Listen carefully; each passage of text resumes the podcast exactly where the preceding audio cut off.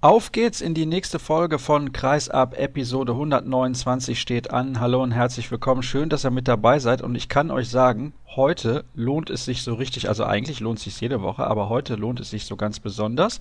Erstmal mein Hinweis darauf, dass ihr aktuell viele Informationen rund um die Handball-Europameisterschaft der Frauen auf streakspiller.com finden könnt, unserer Partnerseite. Da bin ich ja auch mit dem einen oder anderen Artikel unterwegs. Also gerne mal reinschauen und Heute habe ich gleich drei Interviewgäste neben meinem Experten, den ich gleich begrüße, und zwar Bob Hanning, den Vizepräsidenten des Deutschen Handballbundes, Christian Prokop, den designierten neuen Bundestrainer und Frank Bohmann, den Geschäftsführer der Handball-Bundesliga. Also ordentlich was zu hören in der heutigen Ausgabe, aber zunächst sage ich mal Hallo an den Kollegen Christian Stein von Handball World. Moin, moin.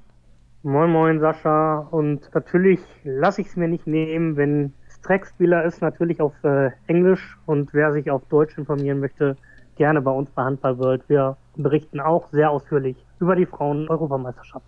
Und das soll unser Thema sein hier in dem ersten Take. Die deutsche Mannschaft hat gegen die Niederlande, gegen den Vize-Weltmeister überraschend mit 30 zu 27 gewonnen. Ich frage mal ganz konkret, mit welcher Erwartung bist du ins Spiel gegangen? Ja, Erwartungen sind bei so einem Duell immer, immer schwierig. Ich denke mal, die Favoritenlage war klar, wenn jemand, der im Halbfinale der Olympischen Spiele gestanden hat, der bei der letzten Weltmeisterschaft im vergangenen Jahr im Finale gestanden hat und dann noch mit einer fast unveränderten Mannschaft antritt, dass die Mannschaft dann Favorit ist gegen Deutschland. Da brauchen wir, glaube ich, uns ja nichts vormachen. Auf der anderen Seite war aber auch klar, wir kennen viele Spielerinnen aus der Bundesliga, die Leistungsunterschiede sind jetzt vom Potenzial her nicht so groß, wie das die letzten Platzierungen vielleicht nahelegen würden. Und von daher ist es jetzt keine Sensation oder so, dass man die Niederländerinnen geschlagen hat, äh, aber die Deutschen haben natürlich im oberen Bereich ihres Potenzials einfach gespielt. Absolut. Die Deutschen haben eine sehr, sehr gute Leistung gebracht und ich fand auch einen Trainer hatten sie am Seitenrand, der dieses Mal genau die richtigen Worte gefunden hat. Michael Biegler, der trainiert zum ersten Mal eine Frauenmannschaft, scheint relativ gut zu funktionieren. Du warst zuletzt ja auch bei einem Medientermin in Leverkusen vor Ort. Ich hatte den Eindruck, das habe ich letzte Woche schon mit Björn Parzen diskutiert, dass die Chemie stimmt zwischen der Mannschaft und dem Trainer. Könnte man ja fast sagen, ein bisschen überraschend. Ja, weiß ich gar nicht, ob das so überraschend ist. Mit Sicherheit Michael Biegler einiges anders gemacht.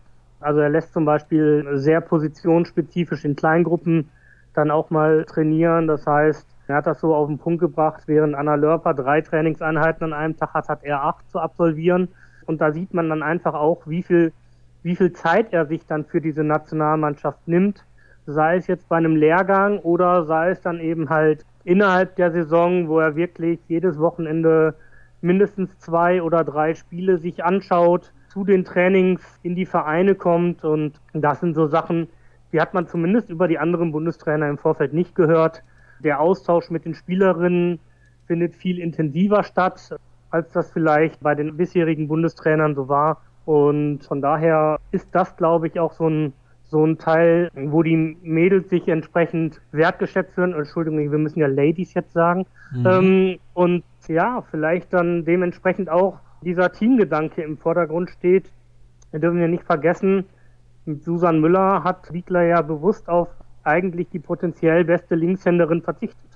Ja, vielleicht potenziell offensiv zumindest die beste Linkshänderin der Welt.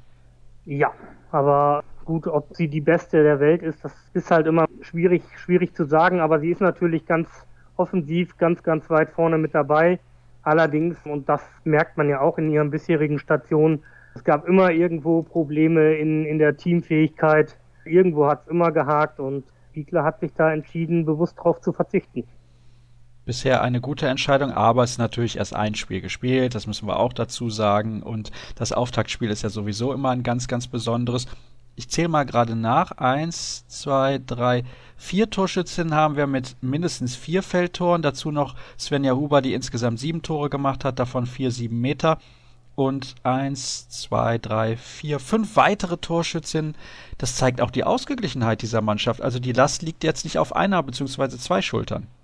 Nein, ich glaube, das war aber auch im Vorfeld klar. Es kann eigentlich nur über die Teamleistung gehen. Es kann nur über diesen breiten Kader letztendlich funktionieren, den man hat. Wir hatten das im Vorfeld auch im Gespräch gehabt mit Kim Naizinavicius und Julia Behnke, die gesagt haben, im Endeffekt kann Deutschland als Kollektiv punkten. Mannschaften wie Frankreich und Niederlande kommen dann eher über die individuelle Klasse ihrer Spielerinnen und da muss man jetzt einfach sagen, die Karte hat natürlich im ersten Spiel schon gegriffen.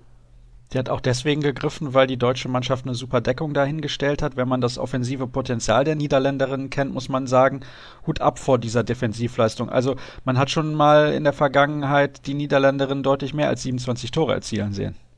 Ja, wobei die Niederlande immer sehr, sehr gut aus dem, aus dem schnellen Umschaltspiel kamen.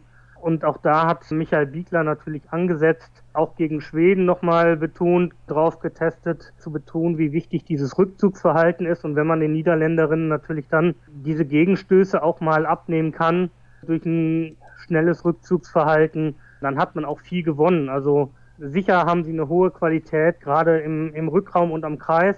Aber auch da muss man sagen, der Kreis kam mit Snelder und Broch gar nicht so zum, zum Zuge. Sicherlich auch ein Verdienst der Deckungsleistung. Und ja, Nicke Groth hat es im Vorfeld geahnt. Clara Woltering kann so ein Schlüsselspieler sein gegen die Niederlande. Vielleicht war sie schon vor der Partie in ihrem Köpfen drin und hat das ja mit ihren Paraden dann auch untermauert. Das hat sie absolut. Ja, vor dem Turnier sind wir mit der Erwartung generell reingegangen, wenn wir gegen Polen das letzte Vorrundenspiel gewinnen, dann kann es was werden mit der Hauptrunde. Was hat dieses Ergebnis geändert aus deiner Sicht?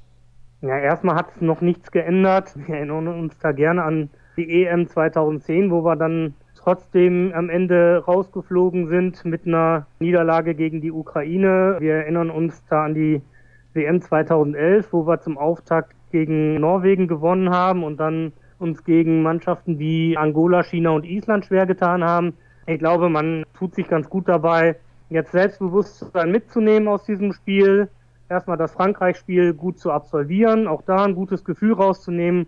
Und letztendlich geht es dann weiterhin gegen Polen um den Hauptrundeneinzug. Natürlich kann sich die Situation ein bisschen ändern, je nachdem, wie jetzt am zweiten Spieltag gespielt wird. Aber aktuell ist Polen immer noch das Schlüsselspiel, um in die Hauptrunde zu kommen. Übrigens, bei dieser besagten Europameisterschaft 2010 in Norwegen und Dänemark hat Deutschland in der Vorrunde gegen die Niederlande gespielt und gewonnen 30-27. Also, da sollte man sich nicht allzu sehr drauf ausruhen auf diesem Ergebnis und gucken, dass man in den nächsten beiden Spielen auf jeden Fall nochmal punktet gegen Polen. Das Spiel habe ich mir übrigens angesehen gegen Frankreich. Die haben mit 22 zu 31 verloren. Sollte das auf jeden Fall im Bereich des Möglichen liegen. Ich wäre relativ enttäuscht, wenn man da aus dem Turnier ausscheiden würde mit einer Pleite gegen den Nachbarn. Denn ganz ehrlich, also in der Verfassung kann man eigentlich gegen Polen nicht verlieren. Das halte ich für fast schon ausgeschlossen. Aber im Frauenhandball insbesondere weiß man sowieso nicht. Das ist ja teilweise auch dann innerhalb innerhalb der einzelnen Spiele so. Zu Beginn auch Deutschland gegen die Niederlande mit einer guten Phase. Dann haben sie es zwischendurch mal total schleifen lassen, aber hinten raus super kämpferische Leistung. Ja, was haben wir denn noch? Habe ich irgendwas vergessen, was ich erwähnen sollte? Ja, ansonsten ist, glaube ich, am ersten Spieltag das äh, eingetreten, was man so erwarten konnte. Frankreich mit dem klaren Sieg über Polen haben wir schon gesagt. In der Parallelgruppe überraschen mich die Ergebnisse auch nicht. Schweden vor heimischem Publikum Entsprechend mit Medaillenambitionen Spanien im leichten Umbruch nach Olympia und auch zwischen Serbien und Slowenien sehe ich eigentlich jetzt keine Überraschung für den knappen Sieg der Serbinnen. Also bis jetzt haben wir da noch keine größere Überraschung gesehen. Die größte war mit Sicherheit dann der Sieg der THB Ladies gegen die Niederlande.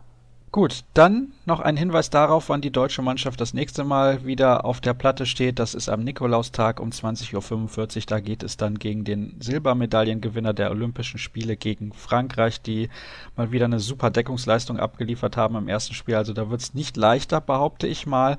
Und dann am 8. Dezember um 18.30 Uhr höchstwahrscheinlich das Schlüsselspiel gegen die Polin zu sehen im Livestream auf sport1.de. Dann war es das mit unserem Blick auf die Frauen-Europameisterschaft Meisterschaft und jetzt zunächst Bob Hanning, dann Christian Prokop und dann Frank Bohmann. Also dranbleiben. Weiter geht's mit Episode 129. Natürlich müssen wir über das Thema der letzten Tage bzw. der letzten Wochen noch ein wenig intensiver sprechen und deswegen freue ich mich, dass der Geschäftsführer der Füchse Berlin bzw. Vizepräsident des DHB sich Zeit genommen hat, um ein paar Fragen zu beantworten. Bob Hanning ist in der Leitung. Hallo nach Berlin. Einen schönen guten Tag. Ich möchte mal ein wenig weiter vorne anfangen, bevor wir zur Aktualität kommen. Inwiefern hat es dich überrascht, dass Dago Sigurdsson sich entschlossen hat, diese extrem erfolgreiche Zusammenarbeit frühzeitig zu beenden? Und hatte sich das in den letzten Monaten schon ein wenig angedeutet? Also natürlich hat äh, Dago und ich immer wieder über die äh, Situation gesprochen und es gibt immer im Leben familiäre Situationen und auch Veränderungen von Lebensplanungen. Das hat alles bei ihm eingesetzt und deshalb hat er sich dann entschieden, den Weg nach Japan zu gehen, um sein Leben so leben zu können, wie das für ihn richtig und wichtig erscheint. Nachdem dann klar war, dass ein neuer Bundestrainer her muss, wurde ja auch ein Anforderungsprofil erstellt. Welche Kriterien waren denn bei der Kandidatensuche für dich ausschlaggebend? Das äh, musste ein Trainer sein, der in der Lage ist, den erfolgreichen Weg weiter voranzuschreiten. Wir haben die Situation gehabt, dass äh, Dago Sigurdsson es in herausragender Manier geschafft hat, die Eisenbahn wieder auf die Gleise zu setzen. Wir haben dann neue Weichen gebaut, Bahnhöfe und Parkanlagen, wenn man das mal so bezeichnen will, über den DHB und über die äh, Handball-Bundesliga. Und äh, jetzt geht es darum, einen Strategen zu finden, der in der Lage ist, genau das weiterzuentwickeln, beziehungsweise das, was, was gegeben ist, zu erhalten. Um mal diese Metapher aufzugreifen, wer kann denn den Zug auf Strecke halten, beziehungsweise warum sind Christian Prokop und Markus Bauer deiner Meinung nach in der Lage dazu, das eventuell zu können? Wir haben ein äh, Anforderungsprofil äh, erstellt. Ich habe mit vielen Trainerkollegen und Managern, aber auch mit Personen außerhalb der Bundesliga über Trainer gesprochen und wir sind zu der Ansicht gekommen, dass das genau die beiden Kandidaten sind, die am allerbesten das Projekt weiter vorantreiben können, unabhängig davon, dass es sicherlich auch viele weitere gute Alternativen gegeben hätte. Wir haben noch mit Wilbeck gesprochen aus Dänemark, das wäre der dritte gewesen äh, von unserer erarbeiteten Shortlist, der in Frage gekommen wäre. Fakt ist natürlich auch, dass beide noch bei ihren Clubs unter Vertrag stehen. Prokop bis 2021, Bauer bis 2018. Spielt die Länge der Verträge irgendeine Rolle bei der Entscheidung, wer das Amt übernehmen wird? Nein, das äh, spielt keine Rolle. Wir werden jetzt weiter die Gespräche mit den Vereinen führen, aber nicht mehr in der Öffentlichkeit. Mittlerweile ist alles sehr transparent und deutlich auch kommuniziert, sodass es jetzt keinerlei Wasserstandsmeldungen mehr geben wird. Die Zeitschiene wird auch nicht ganz genau zu bemessen sein glaube, dass wir in diesem Jahr nicht mehr zu einer Entscheidung kommen werden. Warum? Warum hast du dich entschieden oder habt ihr euch da entschieden, euch nicht zeitlich auch noch unter Druck zu setzen? Weil das das Respekt der Vereine entgegenzubringen ist, weil man in Ruhe die Dinge besprechen muss und es überhaupt gar keine Not besteht, in irgendeiner Form Eile walten zu lassen. Wir brauchen am 1.7. einen neuen Bundestrainer und das ist die Zielsetzung. Das heißt, für die Zeit dazwischen, also zwischen Weltmeisterschaft und dem 1.7., sucht man dann eine Übergangslösung, die vielleicht intern zu finden ist? Das wird man dann sehen, wenn man den Bundestrainer hat und dann entscheiden. Ist denn eine Doppelfunktion, wie es sie ja auch zu Beginn der Ära Sigurdsson gegeben hat, erneut denkbar oder kannst du das ausschließen? Also dauerhaft macht das auf gar keinen Fall Sinn, ob man in einer Übergangssituation eine solche Möglichkeit mal mit in Betracht zieht. Das will ich und kann ich nicht ausschließen. Was die Hörer sehr interessiert, ist auch der Punkt, dass Christian Prokop davon auszugehen scheint, erste Wahl zu sein. Ist dem denn so? Und falls dem nicht so ist, hast du eine Erklärung deinerseits, warum er das denkt? Wir haben äh, ganz offen mit beiden Trainern äh, kommuniziert. Beide Trainer wissen, wo sie dran sind. Mehr möchte ich dazu nicht sagen. Mhm. Warst du denn trotzdem irritiert von der Berichterstattung rund um Christian Prokops angebliche Ab- und dann wiederum Zusage in Richtung DHB? Da war viel, viel zu lesen und ich muss ganz ehrlich sagen, mich hat das überrascht, dass er dann abends zugesagt hat auf der Pressekonferenz in Flensburg und vorher gab es mehrere Meldungen, dass er schon abgesagt hätte. Ja, aber das ist ja das Problem des Journalismus der heutigen Zeit, dass einer glaubt, etwas zu wissen und die anderen nicht sauber recherchieren und dementsprechend dann abschreiben und dann wird aus einer Meldung von einer Zeitung auf einmal Meldungen für viele Zeitungen. Das ist heutzutage leider in unserer Gesellschaft so. Das liegt aber sicherlich auch daran, dass es mittlerweile einen so hohen Personalabbau auch seitens der Medien gibt seitens der Zeitungen gibt, dass man wahrscheinlich auch nicht mehr alles ganz sauber recherchieren kann. Nimmt man jetzt mal die Aussagen von Carsten Günther und Stefan Kretschmer als Grundlage, die sagten, es gäbe jetzt keinen Freifahrtschein für Christian Prokop und man sei auch nicht der SC Suizid Leipzig, dann könnte man relativ pessimistisch an die Verhandlungen rangehen. Was macht dich denn optimistisch, dass das klappt? Nochmal, ich habe jetzt gesagt, es wird von uns keinerlei Möglichkeit mehr geben, etwas, bevor wir mit den Vereins gesprochen haben, von uns zu hören. Wir werden jetzt in Ruhe die Gespräche führen und ich bin mir sicher, dass wir in einem Fall eine gute Lösung finden werden die äh, den deutschen Handball dahin bringt, wo wir ihn haben wollen. Wir haben schon vor der Verpflichtung von Dago Sigurdsson und viele mögen sich ja daran erinnern, wie äh, die Situation damals war. Ich möchte, wenn man sich daran erinnert, wie, wie kritisch diese Verpflichtung gesehen wird, können Sie davon ausgehen, dass wir auch diesmal wieder eine gute Verpflichtung treffen werden. Und wir haben vor der Situation Dago Sigurdsson klar und deutlich gesagt, wir wollen Olympiasieg 2020 als großes Ziel angehen. Und davon werden wir auch nicht abrücken und wir werden mit Sicherheit eine gute Lösung finden, die uns auch dahin bringen wird. Um zum Ende zu kommen, ich finde ja diese Transparenz bei der Trainersuche relativ gut, da bin ich ganz ehrlich. Es gab aber auch harsche Kritik, unter anderem von Daniel Stefan. Kannst du diese Kritik irgendwie nachvollziehen? Ja, und das ist ganz lustig, finde ich. Also alle Leute wollen Transparenz, dann ist man transparent und dann beschweren sich alle, dass man transparent ist. Also das ist auch wieder mal ein sehr interessantes Detail. Daniel Stefan sollte sich zu den Dingen äußern, dessen Komplexität er versteht und nicht zu den Dingen äußern, von denen er keine Ahnung hat, weil er war in die Gespräche nicht involviert. Gut, dann eine ganz kurze Frage noch zum Abschluss. Steht eigentlich schon exakt fest, wann Dagor Sigurdsson dann aufhören wird? Also direkt nach der Weltmeisterschaft oder wird er beim All-Star-Game dann noch mit dabei sein? Also sein äh, Vertrag endet nach der Weltmeisterschaft und äh, dementsprechend wird er, wenn er gerne möchte, natürlich dabei sein können, aber rein vertragstechnisch der Vertrag sieht das nicht vor. Naja, vielleicht mit einer Medaille in der Hand wäre es ein schöner Abschied. Bob, ich danke dir recht herzlich, dass wir die Fragen soweit klären konnten und dass du die Zeit genommen hast, hier in der Sendung dich zu äußern. Wir machen eine nächste Pause und gleich spreche ich dann mit dem designierten Bundestrainer. Ich habe es zu Beginn der Sendung heute schon angekündigt. Christian Prokop vom SCDHFK Leipzig. Ich hatte ihn eben schon angekündigt und zu Beginn der Sendung. Es ist eine Thematik, die natürlich die Massen in Handball Deutschland momentan sehr, sehr interessiert. Wir haben im Vorgespräch allerdings uns darauf geeinigt, nicht zu sehr in die Tiefe zu gehen, weil er sich mit seinem Verein natürlich noch auf das konzentrieren will, was in den nächsten Wochen und Monaten ansteht. Hat er noch eine große und wichtige Aufgabe vor sich, denn es läuft aktuell extrem gut für den SCDHFK Leipzig. Christian Prokop ist in der Leitung. Christian, grüß dich. Ja, schönen guten Morgen. Hallo. Du bist ein bisschen erkältet, aber das ist gar nicht das Thema, sondern äh, du bist wahrscheinlich, kann ich mir vorstellen, auch emotional im Moment relativ aufgewühlt. Ist das richtig? Ja, das glaube ich ist nachvollziehbar. Es waren sehr turbulente Wochen, die äh, jetzt hinter uns liegen. Es galt für mich eine Entscheidung zu treffen und da es sehr zeitig an die Öffentlichkeit gelangt ist, hat natürlich auch jeder irgendwo spüren können, dass diese Entscheidung nicht ganz leicht vonstatten ging, da mir der DFK, mein Verein, natürlich auch sehr am Herzen liegt. Bist du müde im Moment? Nee, das kann ich nicht bestätigen.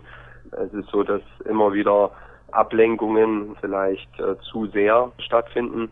Wir versuchen das im Moment beiseite zu schieben und uns voll auf den sportlichen Fokus zu konzentrieren. Und das ist uns nach der kleinen Nordtor, die wir hatten, gestern sehr gut gelungen, weil die Mannschaft eine ganz tolle Reaktion gezeigt hat. Man muss natürlich auch erwähnen, dass die Mannschaft unter so einer Entscheidung auch ein bisschen leidet. Die haben ja gerne so einen Trainer. Letzte Woche war Yves Kunkel zu Gast. Der hat gesagt, ich hoffe, dass Christian Prokop in Leipzig bleibt, weil ja auch Spieler dann sagen, ja, ist ein super Trainer, unter dem möchte ich arbeiten. Ist ja auch ein ganz, ganz interessanter und wichtiger Aspekt natürlich für viele Spieler.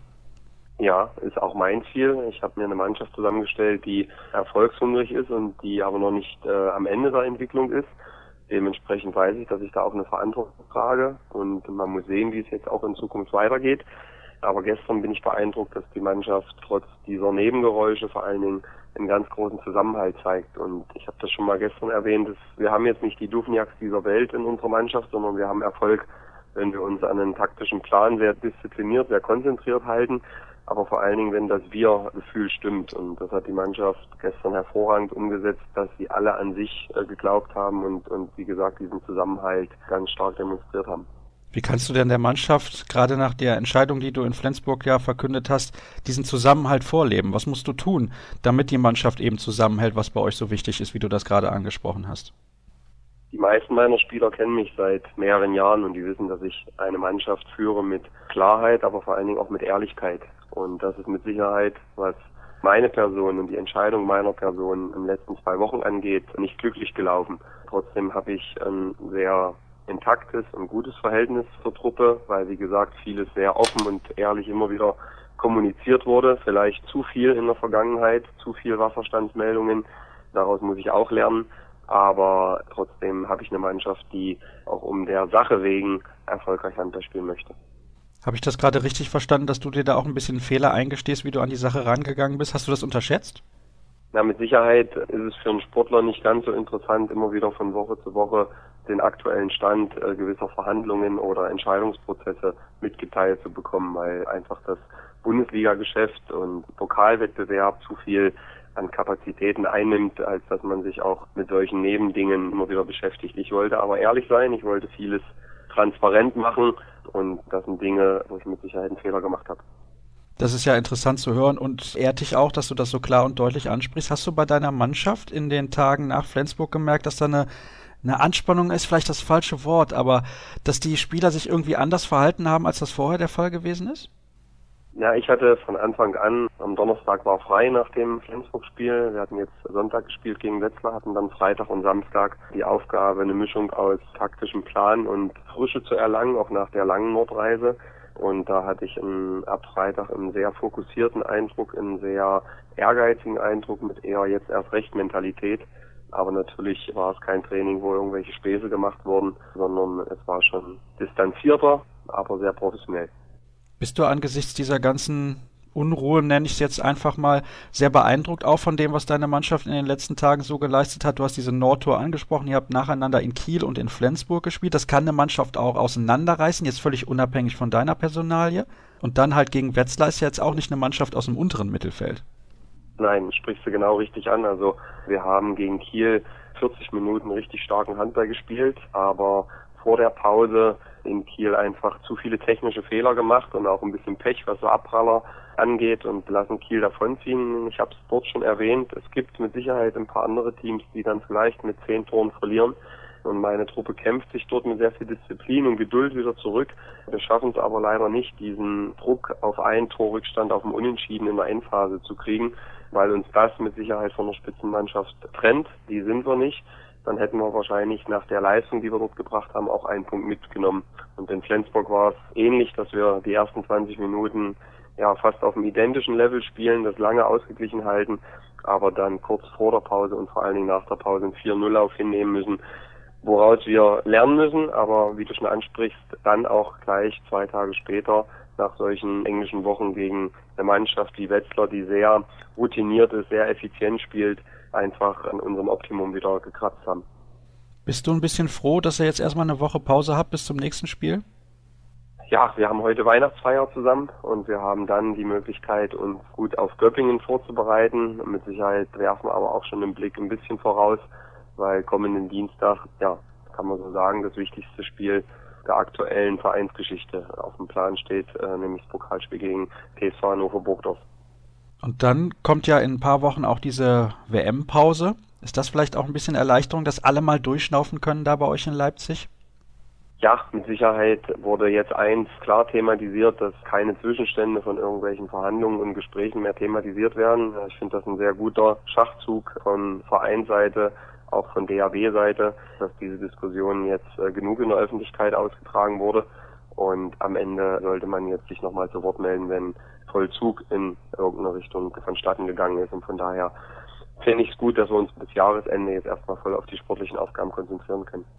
Die sportlichen Aufgaben, die du gerade angesprochen hast, heißen unter anderem Viertelfinale im DHB-Pokal gegen die TSV Hannover Burgdorf. Das ist ein Gegner, der sich auf Augenhöhe vielleicht ein bisschen drüber befindet, wenn man den ganzen Kader betrachtet und vergleicht zwischen diesen beiden Mannschaften. Stimmst du mir dazu? Ja, sehr gut analysiert. Es ist eine Mannschaft, die sehr erfahren ist, mit Jens Bürkle einen sehr guten Trainer hat, der taktisch sich immer wieder top vorbereitet und die Mannschaften einstellt. Und natürlich mit Martin Ziemer auch jemanden drin, der halt zur Leistung führen kann, einfach ein Spiel alleine zu entscheiden. Viele Routiniers drin und mit Kai Hessner natürlich auch das gewisse Etwas. Das haben wir nicht im Kader. Wir kommen über andere Stärken, aber wir haben natürlich einen Heimvorteil, den man nicht, nicht wegdiskutieren darf. Und ich bin einfach überzeugt, dass meine Truppe in einem Spiel vor einer Riesenchance in Hamburg dort alles reinhauen wird und alles versuchen wird, dass wir diese Sensation für unseren Verein schaffen. Eine Frage muss mir allerdings noch gestattet sein, was die Bundestrainer-Thematik angeht. War dir ein bisschen mulmig, als du gestern in die Halle gekommen bist? Ja, es war mit Sicherheit nicht das schönste Gefühl. Ich wusste nicht richtig, was mich erwartet. Eine Woche oder zehn Tage vorher muss man sich vorstellen, dass äh, der Verein, die Fans was unglaublich Positives auf die Beine gestellt haben und sich sehr stark zu mir bekannt haben. Und ich habe das auch erwähnt, dass, dass einen sowas sehr berührt und mich auch emotional total ergriffen hat. Und natürlich hat man dann eine Entscheidung getroffen und weiß nicht, wie die Reaktion dann ausfällt. Es war unheimlich fair, was gestern abgelaufen ist. Man hat wirklich, wie ich eingangs sagte, an dem Zusammenhalt dokumentiert, gearbeitet ob vom Publikum, was uns unterstützt hat oder wie die Fans auch reagiert haben. Also dort auch nochmal vielen Dank. Das Dankeschön ist angekommen. Christian, ich danke dir auch recht herzlich, dass du mir zur Verfügung gestanden hast in so einer Situation, die für dich sicherlich nicht die leichteste ist. Ich hoffe, dass die Hörer auch ein bisschen dafür Verständnis haben, dass wir nicht zu sehr ins Detail gegangen sind. Und ich kann garantieren, wenn eine Entscheidung gefallen ist, in welche Richtung auch immer, dann werde ich Christian Prokop nochmal anrufen. Dann sprechen wir ein bisschen intensiver darüber. Aber die Saison ist noch lang und der SCDFK Leipzig hat noch große Ziele und das bitten wir dann auch zu respektieren. Dann kann ich ankündigen, letzte Pause in der heutigen heutigen Sendung. Und gleich ist er dann bei mir, der Geschäftsführer der DKB Handball Bundesliga, Frank Bohmann. Dann sprechen wir ganz, ganz intensiv über die TV-Rechtevergabe an Sky und die öffentlich-rechtlichen. Eine Sendung, die sehr interessant begann, geht, glaube ich, jetzt noch interessanter zu Ende, falls das überhaupt möglich ist. Es geht um die TV-Rechtevergabe der DKB Handball Bundesliga und ich hatte es zu Beginn der Sendung schon angekündigt. Der Geschäftsführer der HBL ist bei mir in der Leitung. Frank Bohmann, schönen guten Tag. Hallo, guten Tag. Ich freue mich erstmal, dass Sie mir zur Verfügung stehen, denn ich weiß, Sie haben einige Termine jetzt auch zu erledigen, gerade nach dieser Entscheidung, die TV-Rechte ab der kommenden Spielzeit für mindestens vier Jahre an Sky und die öffentlich-rechtlichen zu vergeben. Erstmal eine ganz einfache Frage zu Beginn. Sind Sie zufrieden mit dem Vertragsabschluss? Wir haben zumindest die Ziele, die wir erreichen wollten, haben wir in besonderem Maße erfüllt bekommen zum Vertragsabschluss. Und ich glaube nicht nur die gesamte HBL, das gesamte Team, das in Köln sitzt, sondern auch die Clubs der ersten Liga sind mit dieser Vereinbarung sehr zufrieden. Wo lagen denn die Hauptbeweggründe dafür, sich für diese Vertragsvariante zu entscheiden? Denn es ist ja allgemein bekannt, dass beispielsweise auch die Telekom versucht hat, die Rechte zu akquirieren. Auch Eurosport soll da noch im Rennen gewesen sein. Warum am Ende dann Sky und die öffentlich-rechtlichen? Der Prozess der Ausschreibung der Rechte hat vor 15 Monaten angefangen. Wir haben erstmal angefangen, eine eigene Zieldefinition vorzunehmen. Was wollen wir überhaupt mit neuen Medienrechten erreichen? Und es hat sich herauskristallisiert, dass wir vier große Bereiche erfüllt haben wollten. Der erste Bereich war, dass wir insbesondere eine Erhöhung der Reichweiten in quantitativer und qualitativer Form erreichen wollten. Wir wollten zweitens den Umfang der Produktion erhöhen und auch die Qualität der Produktion erhöhen. Wir wollten drittens die Erhöhung des Lizenzentgeltes erreichen und Punkt vier war, dass wir Rechte zurückbekommen wollten, die wir an die Clubs wieder zurückgeben, die damit die digitalen Geschäftsmodelle der Zukunft bestreiten können. Denn hier wird sich in dem Hauptbereich, wo ein Handball-Bundesliga sein Geld verdient, nämlich im Sponsoring, werden sich die Welten ändern und da wird das bewegte Bild eine überragende Rolle einnehmen. Auf diesen Punkt würde ich gerne noch ein bisschen genauer eingehen für diejenigen, die nicht wissen, wie das in der Vergangenheit geregelt war. Was konnten die Handball-Bundesligisten nicht machen, was sie im neuen TV-Vertrag dann machen können? Was sie im neuen Vertrag bekommen, ist, dass sie von jedem Spiel ein Highlight zusammengestellt bekommen, das sie am Tag nach dem Match in ihren eigenen Kanälen nutzen können. In der Vergangenheit wurden punktuell diese Bilder auch zur Verfügung gestellt, beziehungsweise selber produziert.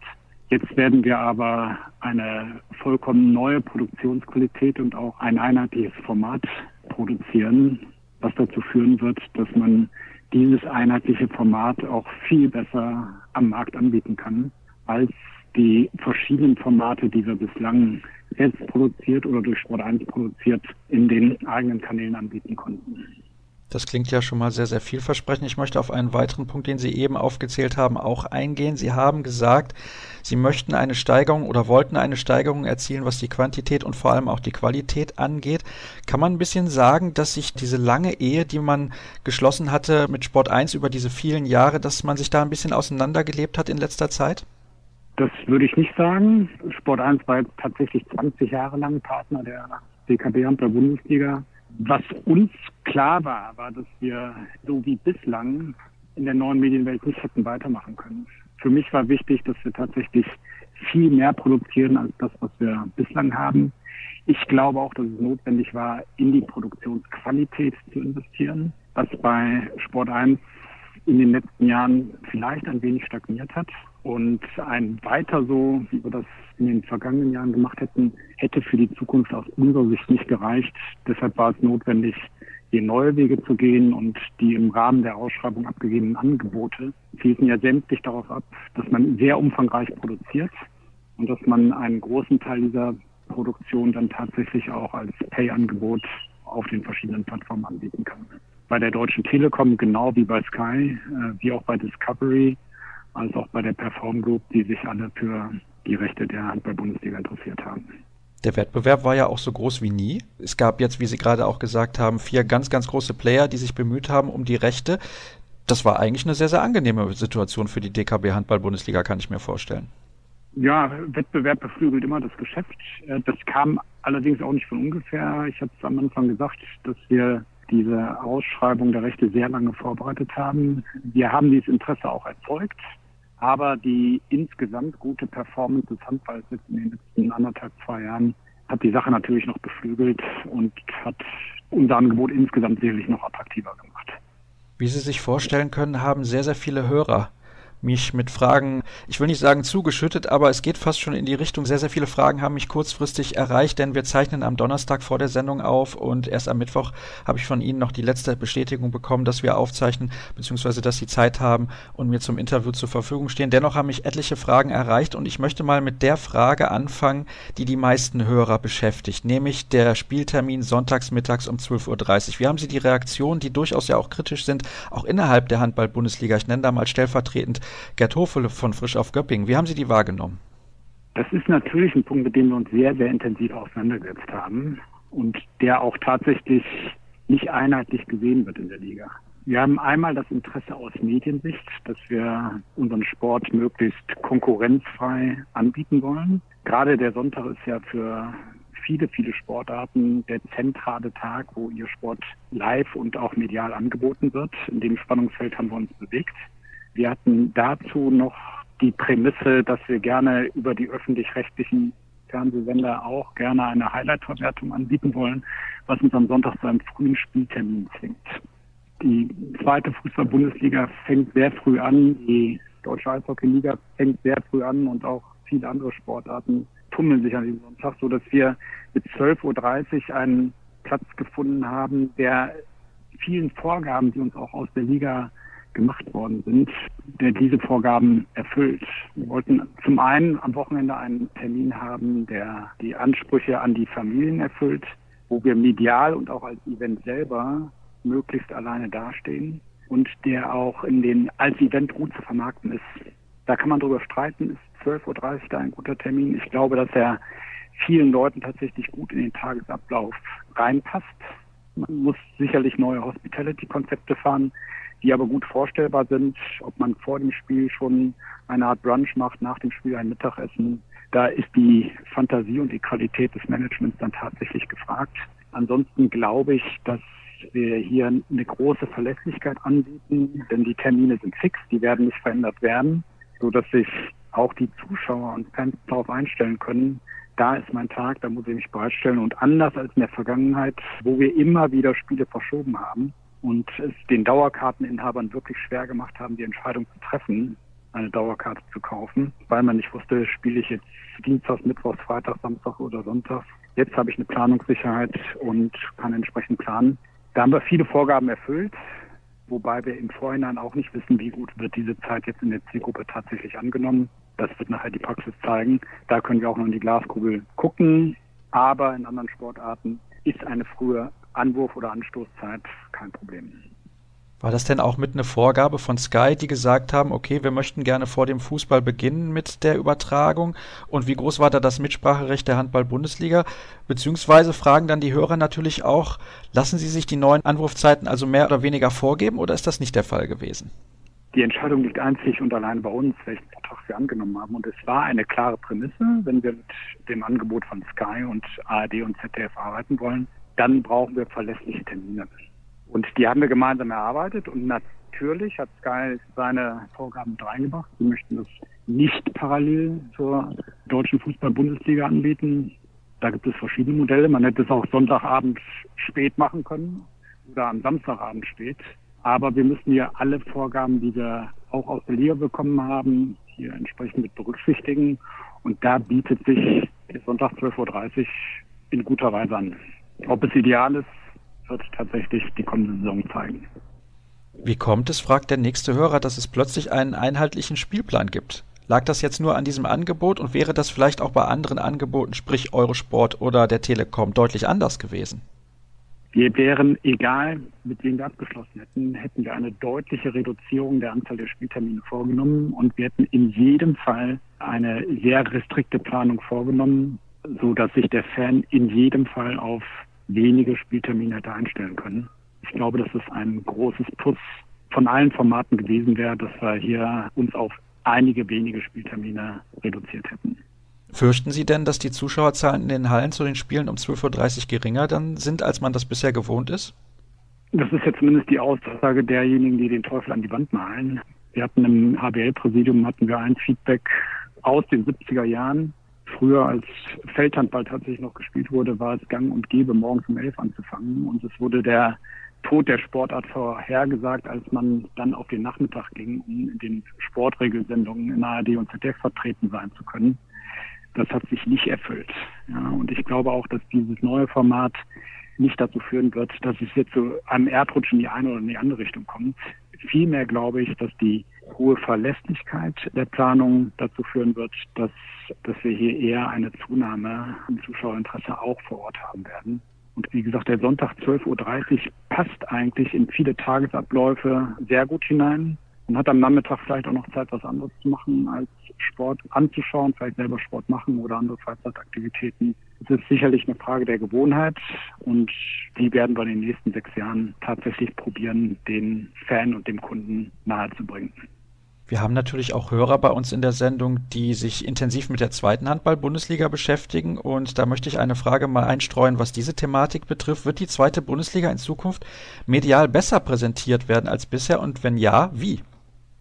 Wir haben bereits in dieser Saison angefangen, ein, ein Highlight-Magazin von allen Spielen der zweiten Handball-Bundesliga zu launchen. Das werden wir in der kommenden Saison weiterentwickeln und qualitativ auch noch sehr verbessern. Das Highlight-Magazin wird in den Sky-Kanälen mit angeboten, aber auch auf den HBL-Kanälen und den eigenen Club-Websites ebenfalls abgebildet werden. Das ist, glaube ich, eine große Chance für die zweite Liga. Und da werden wir die Klaviatur, die die neuen Medien bieten, ja auch abbilden. Es gibt zudem ein Highlight-Verwertungsrecht in den dritten Programmen, das zum Teil gerade beim MDR und auch im saarländischen Rundfunk intensiv genutzt wird und das hier sicherlich noch ausgebaut wird. Ich möchte da nicht zu viel versprechen, aber ich glaube, die, auch die Entwicklung der zweiten Handball-Bundesliga wird medial sehr von diesem neuen Deal profitieren.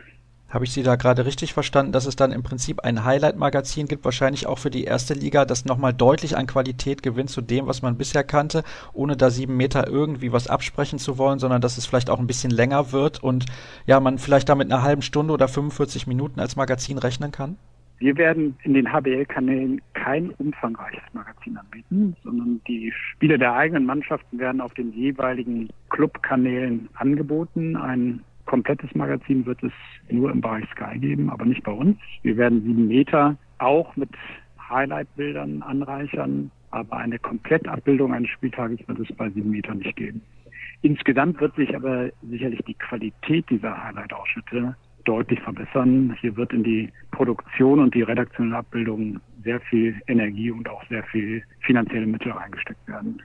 Davon kann man ausgehen, wenn man ja auch sieht, was Sky in der Champions League auf die Beine gestellt hat. War das auch so ein Punkt, wo Sie gesagt haben, die haben in den letzten Jahren dort international sehr, sehr gute Arbeit geleistet, wenn man sieht, auch welchen Aufwand die betreiben im Vergleich zu Sport 1, dass das so ein mitentscheidender Punkt auch war, dass man sich auf die verlassen kann. Im Vergleich zur Telekom, da hat man natürlich nur andere Sportarten als Beispiel. Also sagen wir mal so, Sky verfügt hier über die umfangreichste Erfahrung und hat im Handball gezeigt, dass sie es können. Die Deutsche Telekom produziert mit Basketball, Bundesliga und Eishockey Bundesliga auch auf einem sehr hohen Niveau. Das hätten sie im Handball sicherlich auch gemacht. Aber es hat sicherlich die Erfahrung, die Sky mitbringt aus fast 25 Jahren Sportproduktion, hat eine große Rolle gespielt und auch, dass sie Inhaber der Rechte der EF Champions League sind, wo wir diese beiden Produkte innerhalb des Handballs dann auch cross bewerben, cross promoten können und nicht mehr gegeneinander antreten. Das hat in der Vergangenheit sicherlich auch da zu Verwerfungen geführt, die bei jeder anderen Lösung außer Sky ARD ZDF fortgesetzt worden wären. So können wir es aus einer Hand planen und ich glaube, das tut der gesamten Sportart und der HBL und auch der EF Champions League gut, wenn wir hier viel enger zusammenarbeiten. Ein Thema war natürlich auch die Verschärfung der Hallenstandards. Nun haben Sie da direkt ein bisschen allen Kritikern den Wind aus den Segeln genommen und gesagt, es wird nicht ganz so schlimm wie befürchtet. In welche Richtung wird das denn gehen? Betrifft das zum Beispiel einheitliche Hallenböden in allen Hallen? Denn wenn man mal nach Berlin schaut, da ist ein ganz anderer Boden als beispielsweise in Balingen oder vielleicht auch in Göppingen. Ist das so eine Richtung, in die Sie gehen, damit das noch ein bisschen einheitlicher wird in der DKB Handball Bundesliga? Ob wir da einen einheitlichen Hallenboden verbrauchen, das weiß ich nicht. Was wir wissen, ist, dass wir klare Vorgaben an den Hallenboden haben. Wir werden mit Sicherheit nicht zur kommenden Saison hier das Rad neu erfinden, sondern Modifikationen vornehmen. Wir werden uns aber außerhalb der Vereinbarung, die wir mit einem Medienpartner treffen, immer darüber unterhalten müssen, wie wir unser Produkt darstellen. Ob im Fernsehen oder vor Ort. Und da gehören Hallenstandards zwingend mit dazu. Das ist uns in der Vergangenheit immer akzeptabel gelungen, dass wir hier die Clubs mitnehmen. Das wird in der Zukunft auch so sein. Und das lassen wir uns auch nicht diktieren von irgendeinem Medienpartner. Die vielen Statements, die es dazu gab, dass wir die, die Welt auf den Kopf stellen werden, die waren alle ohne Substanz. Wir werden das in enger Abstimmung mit den Clubs machen und da sicherlich keine ganz neue Welt aufbauen. Dann kommen wir mal zum Topspiel am Sonntag um 15 Uhr. Wie wird das denn definiert? Was wird denn das Topspiel dann sein? Geht es da nur nach der sportlichen Qualität der Mannschaften oder hat das auch andere Gesichtspunkte? Das werden wir in enger Abstimmung mit dem Rechteinhaber machen. Das ist ein kommerzielles Unternehmen, da brauchen wir uns auch nichts vorzumachen. Ein Pay-TV-Anbieter möchte gerne einmal seine Marke entwickeln, der will aber vor allem auch Kunden gewinnen. Ja, und der wird für dieses Spiel um 15 Uhr, was vorher auch beworben werden kann in den Spielen um 12.30 Uhr, die auch in einer Konferenz stattfinden werden und live gezeigt werden, wird er dafür Werbung machen und da wird er das vermeintlich attraktivste Spiel nehmen. Das muss nicht immer das Spitzenspiel sein. Da spielen viele andere Aspekte auch eine Rolle. Das kann ich heute noch nicht sagen, welche Spiele da schwerpunktmäßig genommen werden. Wir wissen aktuell aus unserer Sport 1 Erfahrung, welche Clubs besonders gut laufen. Ob das bei Sky nach dem Gleichmuster erfolgt, das werden wir dann erst sehen. Ich nehme an, das trifft in ähnlichem Maße dann auch auf die ARD zu, was die Spiele angeht, die dort dann gezeigt werden, vor allem im ersten halt konkret. Auch ARD und ZDF, die zwar auch einen öffentlich-rechtlichen Auftrag wahrzunehmen haben, werden aber auch an ihrem Erfolg gemessen und die werden auch die Spiele insbesondere im Highlight verwerten, die und auch live verwerten, die besonders vielversprechend sind. So funktioniert der Wettbewerb, ob öffentlich-rechtlich oder kommerziell, da wird man keinen Unterschied machen. Der nächste Hörer schreibt, dass ja gesagt wurde, Sky wird zunächst alle Spiele zeigen und dann überprüfen, inwiefern das sinnvoll ist. Sky kann ja nicht wirklich erwarten, mit diesen eher uninteressanteren Spielen messbare Quoten zu erreichen. Dennoch wäre es ja für die HBL und den Sky-Kunden wichtig zu wissen, dass er seinen Verein auch sehen kann, wann er will. Wie möchten Sie das in irgendeinem Maße garantieren? Oder können Sie das überhaupt? Wir können zumindest eine gewisse vertraglich festgehaltene Zahl an Spielen garantieren. Ja, es ist richtig, wir werden mit allen Spielen anfangen. Und dann wird sich tatsächlich nach Ablauf der ersten Saison und dann im Laufe des weiteren Vertragsverlaufes zeigen, sind alle Spiele tatsächlich erfolgreich abbildbar. Und daran wird man es dann gegebenenfalls anpassen. Die Sendeplanung sieht die Produktion aller Spiele am Donnerstag und am Sonntag vor. Von daher gucke ich da optimistisch rein. Das ist natürlich ein Mehrwert für jeden einzelnen Club, dass jede Spielminute tatsächlich produziert wird und vermarktet wird dieser Wert ist unschätzbar und für jeden einzelnen Club sehr, sehr wertvoll. Ich habe Sie da gerade richtig verstanden, dass zumindest für die erste Saison also jedes Spiel live garantiert ist. Nee, garantiert ist es nicht, aber wir fangen so an. Das werden wir in enger Abstimmung mit Sky so machen. Sky gibt ein Versprechen auch an seine Kunden ab. Da werden sie nicht kurzfristig diese Erwartung vom Kunden an den Sender enttäuschen. Das wird man sehen müssen, wie sich das weiterentwickelt. Wir sind da sehr, sehr optimistisch. Ich habe da noch eine Frage, was auch die Berichterstattung bei ARD und ZDF angeht. Wenn man jetzt halt mal schaut, was dort zu sehen ist, ich nehme als Beispiel mal die Sportschau vor acht oder das aktuelle Sportstudio, Sportreportage und so weiter und so fort. Da kommt fast nur Fußball. Auch andere Sportarten haben da große Probleme. Was macht Sie denn optimistisch, dass jetzt plötzlich da mehr Handball gezeigt wird? Da haben wir ein klares Commitment von den öffentlich-rechtlichen Fernsehsendern, dass wir nicht neben dem Fußball, aber direkt nach dem Fußball die Sportart ist, mit der sich ARD und ZDF und auch die dritten Programme identifizieren werden und diese auch zeigen werden. Da glaube ich, können wir zu dieser Aussage auch tatsächlich für bare Münze nehmen. Und wir werden da eine deutlich gesteigerte Wahrnehmung des Handballs in den öffentlich-rechtlichen Sendern haben. und sehr viel mehr sportinteressierte Menschen für den Handball interessieren und gewinnen können. Das ist einer der ganz großen Vorteile dieser Vereinbarung. Wie steht denn die HBL mit ihrem Medienvertrag im Vergleich auch zu anderen europäischen Handballligen da? Die Verträge, die kenne ich im Einzelnen nicht. Dazu muss man wissen, dass es nicht allzu viele wirklich professionell organisierte Ligen gibt. Frankreich verfügt über einen meines Wissens lukrativen Vertrag mit BN Sports. Wie die Reichweiten sind, das weiß ich nicht genau, weil es eine Nachverwertung wie bei uns nicht gibt. Dänemark verfügt über einen Fernsehvertrag mit dem staatlichen dänischen Fernsehen, wo ein Spiel in der Woche tatsächlich gezeigt wird. Meiner Kenntnis nach hat ein Vertrag, wie wir den jetzt für die DKB der Bundesliga ausgehandelt haben, keine andere Liga. Da würde ich mich aber auch eines Besseren belehren lassen. Ich glaube, da stehen wir ziemlich einzigartig da.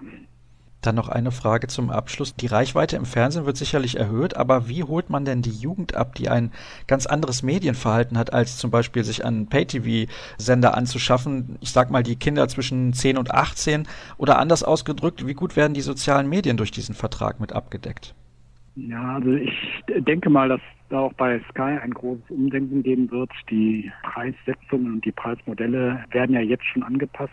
Es gibt, da bin ich heute bei der Eröffnung des Free TV-Kanals Sky Sport News, wo wir Handball täglich sehen werden können und auch Live-Spiele sehen werden können. Da hat Sky selber ein großes Interesse daran, auch diese neuen Zielgruppen abzuholen und für Sky zu gewinnen. Und das funktioniert nicht mit einem All-Inclusive-Paket für viel, viel Geld, sondern sicherlich auch mit sehr viel niedrigen Einstiegshürden und da wird Sky sein eigenes Modell machen. Und auch die etablierten öffentlich-rechtlichen Sender werden natürlich Kanäle und Modelle entwickeln, um sich hier auch entsprechend zu verjüngen.